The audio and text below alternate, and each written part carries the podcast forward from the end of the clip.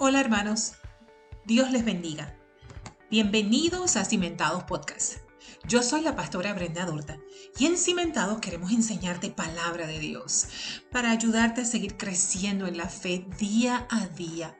Te pido que siempre que puedas compartas esta palabra con otras personas que al igual que tú y que yo también quisieran seguir creciendo en la fe. Hoy yo quiero hablarte en nuestra serie Mujeres Ser de un personaje del cual tampoco hablamos mucho, pero tiene una enseñanza muy grande. Esta persona es Ana, la mamá del profeta Samuel, y la encontramos en el primer libro de Samuel en el capítulo 1. Yo quiero hablarte un poquito de la situación en la que se encontraba Ana, porque era una situación bien complicada, puesto que Ana vivía en un triángulo amoroso y vivía en un tiempo donde la mujer se valorizaba por la cantidad de hijos que podía tener. Pero nuestro personaje era estéril. Al igual que Sara, ¿recuerdas? Ana era estéril.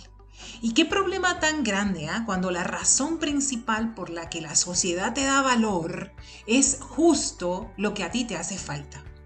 Así que imagínate la situación de Ana. Ana no podía ser vista como una persona con mucho valor ante la sociedad. Para colmo, como les dije, vivía en un triángulo amoroso, pero estaba aquí la cosa bien complicada, porque la Biblia nos dice que Penina, quien era la otra esposa de su marido, era una mujer muy fecunda. Pero el Cana, así se llamaba el esposo de Ana, amaba más a Ana. O sea, qué complicación, qué situación tan difícil tenemos. Porque no solo son dos esposas atormentadas. ¿Por qué? Bueno, porque aunque una es fecunda, el marido no la ama. Y aunque la otra tiene el amor del marido, pues no tiene hijos. Así que era complicado para todo el mundo. ¿Tú te puedes imaginar vivir en esa casa? Uy, no, no, gracias a Dios no. La palabra nos dice, cuando leemos, que Ana sufría amargamente. ¿Y, ¿Y, cuál era una de las razones de su sufrimiento? Que Penina, la otra esposa, la molestaba. Otra razón o la segunda razón para su sufrimiento, que su esposo no la comprendía él la amaba, hermanos, pero no la entendía. Así que es importante que te des cuenta que Ana está viviendo en una situación bien complicada. Pero hay un detalle cuando leas esa palabra. Quiero que te des cuenta que dice en más de una ocasión que el Señor había hecho estéril a Ana. O sea, la Biblia se encarga de enfatizarte la situación terrible de Ana. Dios la había hecho estéril. En otras palabras, Dios permitió el sufrimiento de Ana. Nadie más que Dios tenía la culpa de lo que aquejaba a Ana, pudiera ella haber pensado. Y esto lo repito porque hay personas con una teología muy débil que enseñan a veces cosas equivocadas y solo quieren que conozcas algunas de las cualidades de Dios pero no quieres que conozca otras. A veces hasta tal vez degradamos el nombre de Dios queriendo hablar solamente de que Dios es amor y Dios es amor y más nada. Pero hay aspectos mucho más complicados aquí en la palabra. Quiero que entiendas esto bien, porque de esa manera entenderás el milagro que ocurre luego y podrás darte cuenta de algo maravilloso acerca de nuestro Dios que sí permite algunas cosas en nuestra vida, pero que cuando las permites es porque siempre, siempre, siempre hay un propósito para ellas, aunque nosotros no lo entendemos así. Hermanos, Ana confía en un Dios que parece haberse olvidado de ella. Un Dios que parecía estar muy ocupado con otros. Y dice la palabra que Ana fue a orar. Pero esta vez Ana oraba en silencio. Esto es importante porque los israelitas no oraban en silencio normalmente. Es por eso la confusión del sacerdote Elí cuando no la escucha. Es importante que sepas eso. Pero es que Ana tenía un dolor tan y tan grande que ya no le salían las palabras. ¿Alguien de los que me escucha alguna vez se habrá sentido así? ¿Alguien alguna vez habrá tenido ese tipo de dolor? Eso, ese dolor que llega tan profundo que ya no puedes casi ni hablar, que te deja sin palabras. Pues mira, cuando Ana más frustrada estaba, cuando de su dolor ya casi ni las palabras le salían, Ana fue al Señor. Repito, Ana fue al Señor. No fue a la vecina, no fue a la amiga, no, Ana fue al templo, a la presencia del Señor. Oye, porque para este mundo en este tiempo el Señor no habitaba en todas partes. Para los israelitas el Señor se encontraba allí en el templo. Hoy por hoy, tú puedes tirarte a los pies del Señor en cualquier lugar donde te encuentres. Pero volvamos a la historia. El detalle es el siguiente. Después de todo este cuadro de dolor y de tristeza, Ana tiene a su bebé, pero en el capítulo 2 Ana nos rompe los esquemas. Como una buena mujer es ser, Ana hace algo que no esperábamos. Ana va a llevar a su hijo con Elí, tal como ella lo había prometido, y lo va a dejar en el templo. Pero cuando va a entregar su promesa, al igual que le tocó a Abraham, ¿te acuerdas que iba a entregar una promesa? Ana esta vez viene cantando y viene adorando al Señor. Y esto no tiene ningún sentido, ¿ok? ¿Cómo? ¿Cómo es posible que pidió un milagro para luego entregar ese milagro en las manos del sacerdote? Pero, pero qué aberración es esa, diríamos algunos, mirándolos con ojos del siglo XXI. Oye, pero permíteme explicarte.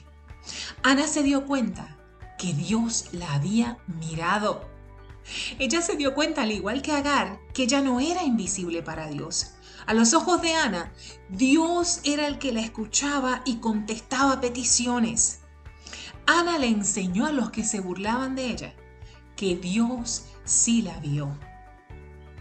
Entregar un hijo debe haberle dolido muchísimo, pero en su oración ella nos demuestra que podía ofrecer su dolor para la gloria de Dios.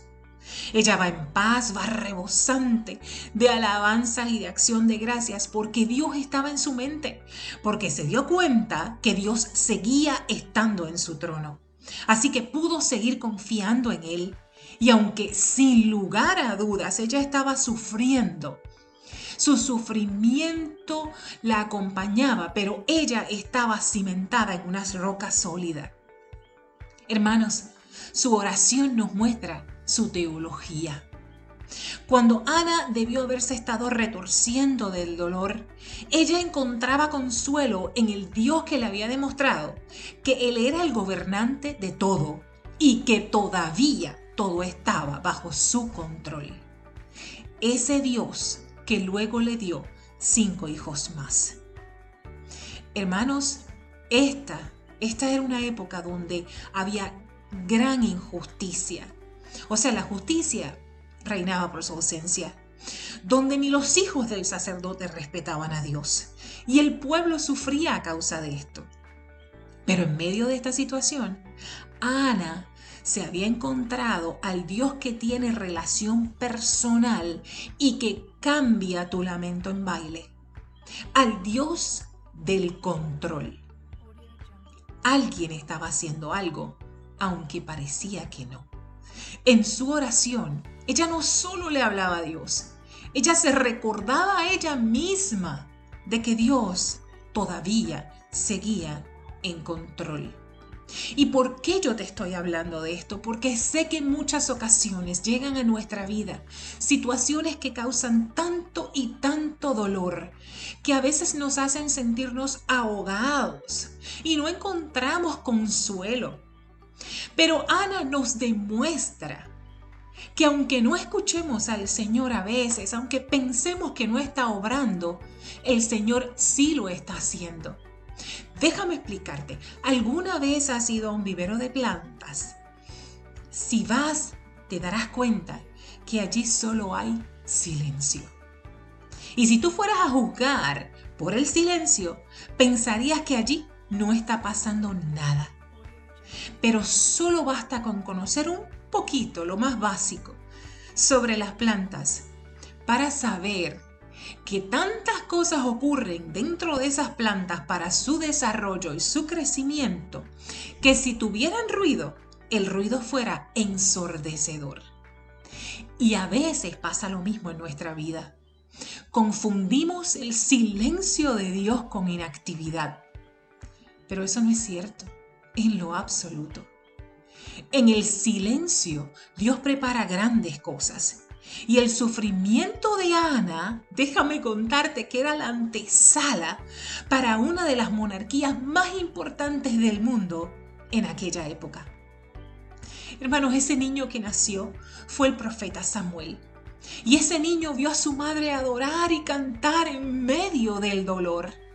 Y Samuel fue nada más y nada menos que uno de los profetas más importantes de la Biblia. Fue el último juez de los israelitas y fue sacerdote del Señor. El gran Samuel comenzó su aprendizaje con su madre.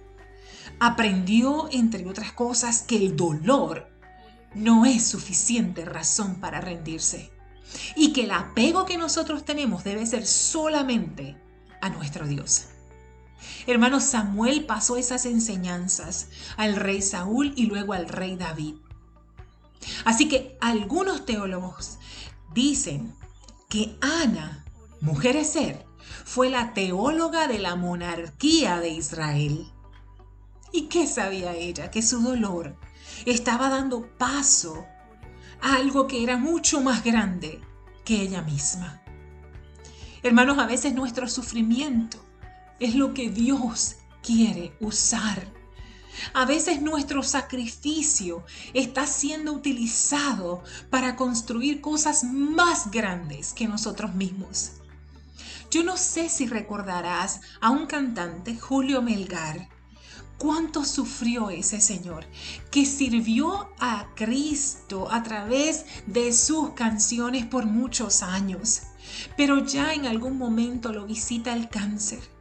Y todos vimos a Julio Melgar, apagarse poco a poco. Su físico cambió tanto que daba mucha lástima verlo así. Al final ya no podía ni cantar.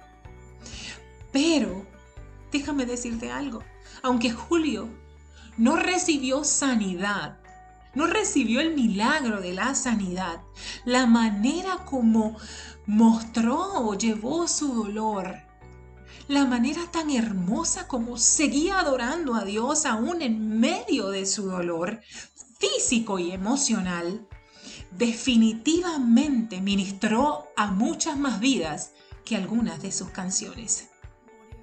Julio Melgar en su dolor pudo llevar al Señor muchas más almas, estoy segura, que sus propias canciones. Hermanos, reciban paz si en la vida les ha tocado sufrir. Porque de esta enseñanza, de Ana, de esta mujer de ser, quiero que aprendas que Dios siempre tiene propósito y que estamos agarrados de su mano y que Él hará de nuestro sufrimiento y de nuestras lágrimas algo mucho, mucho más grande que nosotros mismos. Recibe paz y yo le pido al Señor que bendiga tu vida y la vida de los tuyos. Que si te ha tocado sufrir en esta vida, puedas entender, puedas ver, puedas comprender que el Señor no ha dejado de estar en el trono. Que si lo ha permitido es porque tiene propósito para ti. En el nombre poderoso de Jesús, te bendigo.